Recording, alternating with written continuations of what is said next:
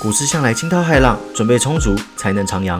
欢迎大家来到股市新手问，这边有最基础也最丰富的股票投资知识，跟我一起做足功课，航向股海，找到你的第一支股票吧。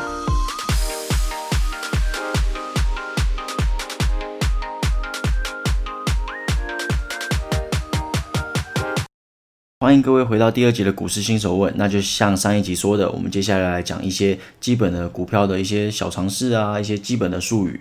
好啦，一样是 Q&A 的方式。那第一问，一股是什么？一张又是什么嘞？在股市里面啊，或在朋友私下讨论，我们会说啊，某某公司今天多少钱啊？多少钱？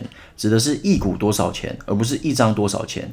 一张是一千股啊。那张数这个东西也是目前股市的交易主流啦。大部分的人啊，会把张数拿来当做他们的基本单位。比方说啊，我今天买了几张，我又买了几张这样子。那你说，诶，我可不可以买一股就好？我不想买一张，我可不可以买一股就好了？比方说啊，我觉得大力光啊，它现在股价可能三四千块啊，如果我要买一张，我要花三四百万，我买不起啊。但是我又很想投资它，那我可不可以买一股？当然可以啊。这种交易啊，我们就叫做零股交易。一般的张数交易啊，是从八点半开始试撮，九点开始正式交易，直到下午的一点半。而零股交易啊，则是从下午的一点四十分到下午的两点半为止，就比较短了。而且我跟各位做一个小弹书啦，我自己的经验告诉我，零股交易是蛮难成交的。不过有一个好消息哦，十月二十六日啊，也就是二零二零年的十月二十六日开始，台股就可以盘中零股交易了。那一旦能在盘中做零股交易的话，我相信应该会更容易交易成功啦。毕竟你在盘后嘛，有些人可能觉得说，哇，时间又短，那又错过主流的一些报价，他就不想要去做这件事情。但一旦放到盘中，诶，就很有可能拉动一些比较高价股的交易量，这些都值得观察啦。第二问，加权指数是什么？这个问题非常好，你问这个问题代表你真的来对地方了。股市新手问是最适合你的新手说明手册。好了，拉回来，加权指数啊，简单来说就是投资人判断整体股市表现的依归啊。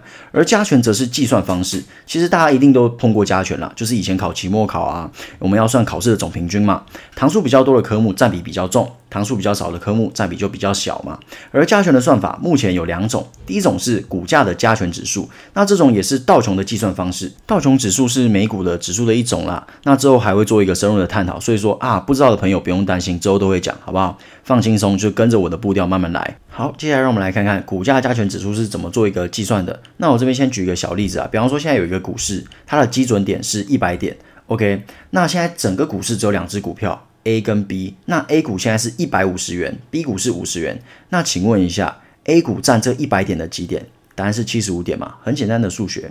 好，那如果今天 A 股诶涨了，涨到三百元，B 股也涨了，变成两百元，那请问现在的指数是几点呢？答案是两百五十点。其实从这上面就可以看出来啦。如果用这种计算方法，会有一个缺点，就是高价股对指数的影响是非常巨大的。如果以这种方式来做一个计算哦，台湾的护国神树就不是台积电，而是大力光等上千元的高价股啦。好，接下来介绍我们的第二种，就是我们台股的加权指数了。台股是以市值为计算方式啊，台湾是以一九六六年的股市总市值为基值，并且定义当时为一百点，而如今的加权指数啊，则是以当日的市值，也就是我们今天现在这个 moment 的市值。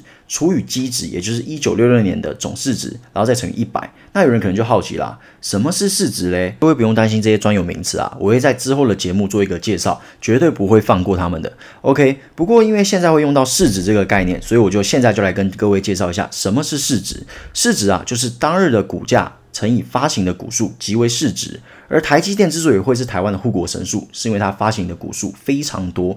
所以说啊，虽然它的股价并不是最高的，但是因为它发行的股数非常多，所以这样算下来啊，它的市值居台股的第一名啊。那根据台股指数的计算方式啊，它对台股指数的影响就不言而喻了。而这种对台股指数影响很大的股票，我们就称它为全指股。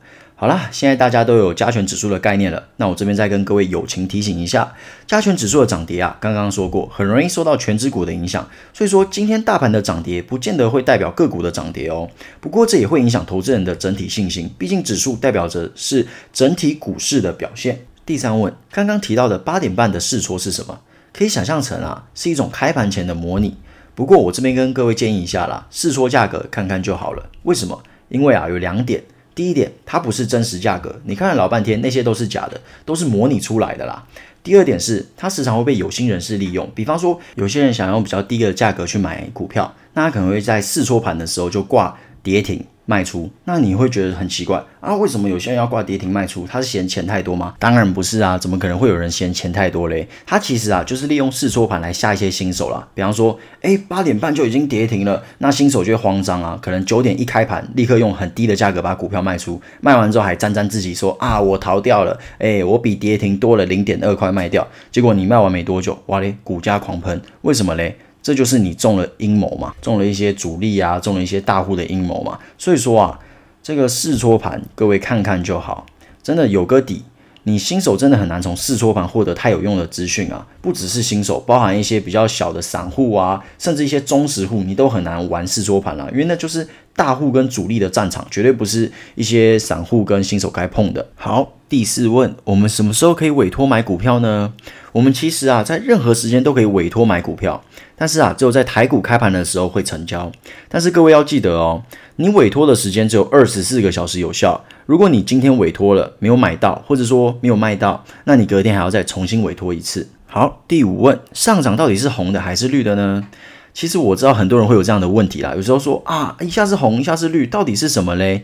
其实会有这个困惑是很正常的啦，因为在台湾啊，涨是红，跌是绿，但是啊，像是在美国啊，上涨是绿的，下跌是红的，为什么会这样嘞？在美国股市的角度啊，绿色是安全色，红色是警戒色，所以涨很安全啊，那你下跌就是危险啊。那台湾是觉得哦，红色很有喜气嘛。过年发红包啊，那我们上涨当然就用红色啊，比较喜气嘛，这就是认知的不同啦。不过很多 app 你都可以去改那个颜色，就说你可以自己决定说你涨是要红色还是绿色，所以这其实也不构成太大的问题啦。毕竟我相信大家都是新手嘛，先玩好这个台股嘛，之后有闲钱再去玩美股啊，或是欧股或陆股之类的，就慢慢来嘛，不要说台股都一知半解，就说啊我要去玩美股，我要去买欧股，我要去买陆股，我们就不要这样子太跳痛嘛。